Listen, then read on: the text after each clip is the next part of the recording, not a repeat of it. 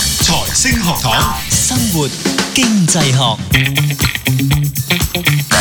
好又新一集嘅生活經濟學啊，咁啊歡迎大家咁啊直播室裏面咧有我蔡展輝同埋我兩位拍檔，包括有 Doctor Fred 同埋 Cato 兩位好。大家好，嗱，我哋上次就講咗，即係究竟根據呢一本嘅著作啦，嗯啊 McCarthy 啊， 咁啊佢咧有本著作叫做 More from Less，咁啊喺今年較早時間咧啊就推出，咁、當中講咧即係我哋原先都諗緊啊人越多啊經濟活動越蓬勃啦，咁係應該我哋用嘅資源咧應該越嚟越多嘅。冇錯，咁啊，於是乎就會構成有一種覺得有一種末日論啦嚇，即係地球資源有限噶嘛，啊冇錯我哋使咗兩個幾三個地球嘅資源喎，點搞啊咁？咁但係又睇到佢呢本書咧，佢所講即係去睇翻某一啲誒、呃、過去呢十年二十年嘅數據咧，似乎咧又唔係想像之中咧咁悲觀。冇錯，嗯即係誒、呃我哋見到個情勢係冇錯，消耗嘅能源係多咗。上一次我哋主要講能源啦，我哋今日會講講翻其他方向啦。咁誒係消耗嘅能源係多咗嘅，尤其是如果你用一個好長遠嘅個嗰個數據去睇，譬如一九五零年去睇，同埋今時今日我哋消耗緊嘅能源，咁你見到一個非常之明顯嘅上升，超過一倍、一倍倍兩倍幾，啊即係成二點幾。係咁但係其實你同一時間你都要考慮到，其實經濟體系係變得越嚟越大啊嘛，喺度 grow 緊噶嘛，係係咯。咁人口亦都越嚟越多啊，咁樣樣。多好多係啊，俾唔咁所以咁所以其實即係你用多咗能源係正常嘅。咁當然我哋呃誒就好似 Steven 頭先提嘅話，其實咁咪造成壓力咯，即係譬如對地球嘅資源造成壓力啦，對地球嘅環境造成壓力啦。我哋上一集亦都提到，譬如有好多誒啲、生物已經絕咗種啦，係啦，俾我哋食晒啦咁樣係，嗯跟住環境又會有受污染啦，又 chop、chop down 嗰啲嗰啲 forest 啊，係咁嗰啲嘢。係雨林啊，森林係啦係啊，啦咁嗰啲， 咁所以啊，誒喂，其實唔係幾好喎咁樣樣，咁但係咧誒呢本書就介紹一個 idea 就係話，咦喂，佢情況未必咁悲觀嘅，咁、嗯我哋進入嗰個所謂嘅能源能源消耗高原嘅狀態啊嘛，上一次提過，就話誒上升到某一個水平係高嘅，咁但係其實有冇再不斷地節節上升咧？其實係冇嘅，其實似乎個情況係傾向穩定，咁所以其實再進一步咧，阿 McCarthy 佢嗰個大膽嘅結論咧就係、或者大膽嘅推測咧就會係未來咧其實應該會有一個向下向下走嘅情況。即係消耗嘅能源咧，縱使你個經濟係增大緊，係啦，仲嗰啲叫咩？grow 緊，係成增長長緊，緊係增長增長緊，緊係啦。咁但係對資源嗰、個，啊所以能源嗰個消耗咧，其實反而有可能下跌添。咁誒、能源係一個最重要嘅 as，即係其中一個好重要嘅 aspect 啦。咁當然佢都有嘗試去 argue 話，誒點解會出現咁嘅情況咧？咁樣樣，咁又好得意喎，佢係歸功於商業世界嘅喎。嗯係啦，即係佢就覺得咧，因為上一 part 嘅節目喺度講，就係講嗰個人嘅，即係追求利潤最大化啦，記唔記係得？ 係大家可以我都記得嚇。咁啊，佢就將呢樣嘢反而歸功落去嗰度。咁點解咧？佢嘅概念就係話咧，因為我要賺錢啊嘛。嗯咁我要賺錢，一方面我就希望收多啲錢翻嚟啊。係啊第二方面，我當然就係 cut 減啲成本啦。嗯係咪？我成本低啲，咪賺多啲咯。可以。好啊，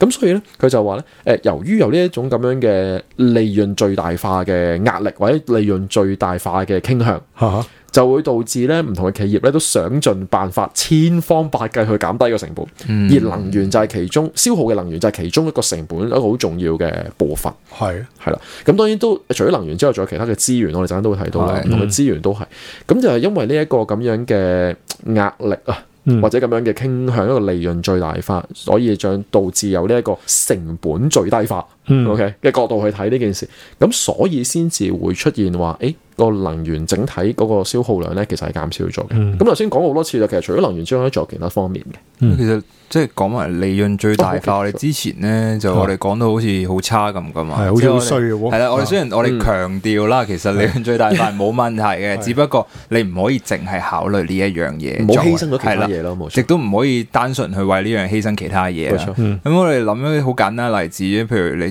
就翻翻自己個人啦， OK 即係你諗下，我哋可能講緊而家人人都用慳電膽啊，但係其實可能十年前有好多地方都仲唔係用緊慳電膽。係啊其實你頭先都係講緊，我哋就係計個成本。係當我哋嘅成本計啱 嘅時候，我換晒咗慳電膽啦。其實好多都冇話壞咗盞燈先換噶嘛，係哦，睇下價錢咯。啱，咯喎，個慳電膽又夠平，佢慳到個電費又翻嚟啊啦 O K 係啦翻嚟啦，翻晒嚟咁咪係咁咪用咯。咁冇錯呢個呢個我哋即係呢呢十年啦，起碼我嗯哋會睇到就係話我哋為咗能源，即係點解個能源會去咗一個高原咧？其中一個可以解釋到嘅地方。嗯，咁另外一個就講咧美國嘅情況，而家咧就用少咗呢個木材喎。哦，伐木係啦嘅就少咗，即係我哋諗以前有啲美國西部片啊，嗰係啲咪好多啲好英噶嘛係啊，好恐攞把怖，斧頭拎住把斧頭就 合落踮去腳啊喂，唔係電鋸驚即係再再再早期啲就斧頭合落去啦，跟住之後就開始啲電鋸，跟係住就電鋸周圍跑啊，咁啊咁嘅情況，我覺得有個咁嘅 image 出嚟，即係我哋嗯都會知道其實美國係。用好多木材嘅一個地方嚟係啊嘅，係啦，咁我哋就知道啦。咁喺十九世紀嘅時候咧，其實好多地方都需要用木材啦，尤其是誒船隻啦，嗯即係我哋船隻以前嗰啲係帆船嚟㗎嘛，係講緊係。咁我哋有嗰個嗰個叫桅杆啊嘛，係啊我唔係係啦，係嗰個即係個撐住嗰個帆嘅嗰個橫同直嗰個支柱啦，嗯成條船嘅船身最主要嘅骨係啦幹係嗯啦，啦冇錯，跟住個骨幹你船身都係可能再早期嘅都係用木做噶啦，係係咁係都需要用到大量嘅木材啦。咁我哋另外就仲有唔少就我哋同埋仲要做鐵路啦，細我木哋頭仔啦，係咯，，我哋見到啲路軌。係係啊即係以前下邊一底嗰啲一塊一塊嗰個木板喺度串埋去，依家都仲有啊，而家仲其實而有，家都係，不過有啲就換咗啦，因為佢換咗啦吸震啊嘛，係啊，有啲換咗就吸震同有啲埋換咗，好似聽以前啲老師講就係有個冷縮熱脹咧，木材可以係啊係啊嗯係好啲即嘅，係比起金屬，有時金屬會爆啊，即係因為佢嗰個冇冇嗰耐熱個係啦，同埋木材本身佢可以誒做到呢樣嘢，佢有啲好似 organic 咁樣嗯 organic 嘅嘅情有況，彈性，係啦，可以做到呢樣嘢。咁呢個情況就去到一九九零年咧，咁呢個使用木材就去到高峰啦。嗯，咁點解？跟住之後，隨住之後啦，我哋頭先都講咗，譬如話，誒、我哋頭先都講做鐵路會嗯用到木材啦，咁佢、就開始發現有啲替代品啦，即係可能係鐵路當中我哋用咗其他嘅一啲物料去係去做佢個路軌啊，誒、嗯如此類推，或者我哋甚至乎其實帆船都已經唔再少已經唔用再用啦帆船啦即係我哋香港見到嗰個好著名嘅我哋嘅 logo 嗰架帆 船都係嚟遊遊覽下嘅啫嘛，係即係唔都係係靚靚嘅啫即係唔係我哋實際用途噶嘛。旅遊嘅，度冇幾多價啫嘛，嗯系啦，一格半價咁樣，同埋我都好似好少見同佢。埋後尾都 用，而家好多你話帆船嗰啲，如果你話娛樂嗰啲就用用呢個纖維啦，就係根本就唔係嗰樣嘢嚟嘅。嗯啊咁絕對，亦都而家係咯，越嚟越多就係轉用。頭先都講啦，就係替代品越嚟越多啦，咁就變咗其實一九九零年咧就去到高峰之後咧就回落啦。冇錯係啦，咁同樣地咧，咁我哋都會知道就係木材，我哋最常講就係會用嚟做紙張啊。冇錯，係係啦，咁我哋做紙張，咁同樣地咧，喺一九九零年嘅時候咧，呢個紙張咧都去到高峰啦。冇錯哦係啦。 ，OK，咁但係我哋都係諗翻一樣嘢就係、咦唔係喎，咁我哋應該人越多，又係翻翻個問題， 人越多，咁我哋應該照計越嚟越多人讀用多啊書，係咁即係 at 用多 least 咗讀書你一定會用多咗係噶。商業活動又會用好多紙張，啊係啦，咁原來咧，我哋去諗下嗰個問題就係我哋我哋 expect 即係如果乜都冇變嘅話，應該嚟到而家人又多咗，應該用多咗啦。咁點解會九零年就去到頂峰咧？咁我哋原來睇下就係原來我哋而家用緊嘅紙張嘅水平咧，只係九零年嘅時候嘅四十 percent 嚟嘅啫。哇，嗯，係啦，咁即係我哋人就唔知多咗幾多啦，就冇實際數字擺 喺度啦。但係我哋 at least 我哋知道，哦，原來我哋少咗一半有多嘅喎，我哋用冇錯嘅字冇錯係其係實都啦，係嘅。你諗下今時今日，其實有好多嘢我哋要用紙用筆做，其實而家都唔會啦。actually，我尋日先至同我個仔喺度講過呢個問題，因為我 somewhere 有啲 souvenir 攞翻嚟，就係嗰啲靚靚嗰啲筆記簿仔嗰啲咧。嗯係啦，咁我就同我仔講話，誒、咁不如俾你用啦，即係好老實，我就同佢講，我話我好少用嘅，嗯，咁誒，呃佢、嘅反應同我個反應係一樣嘅，其實咁其實我都我都好好少少用用，係啊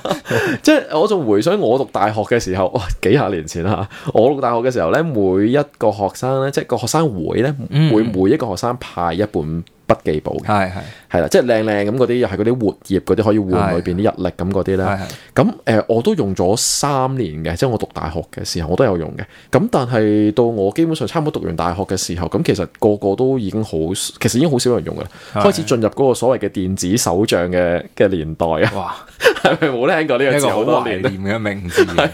因為叫咩 PDA 啊嘛，我哋記得叫咩 personal digital assistant 係係係係係啦。咁啊，當然依家就冇咗啦，依家就係電話啦。OK 咁所以你淨喺嗰度你見到，其實我哋已經用少咗紙噶啦，即係喺教育裏邊。其實誒同樣地，我哋喺而家今時今日上堂咧，我哋成日講話哦 e-learning、e-learning 乜乜乜乜咁嗰啲咧，其實亦都有一個概念就係 bring your own device 啊嘛。係係啦，自己帶住部 notebook 上堂。咁其實書 notes 其實理論上有啲學生都係唔印出嚟嘅，嗯佢 download 咗個 file，跟住咪開嚟睇咯。咁所以其實喺呢個角度去睇，如果我哋講用紙咧，即係我哋自己親身嘅經歷咧，其實就已經好明顯用嘅量咧係少咗好多噶啦。嗯，OK，轉頭翻嚟再喎。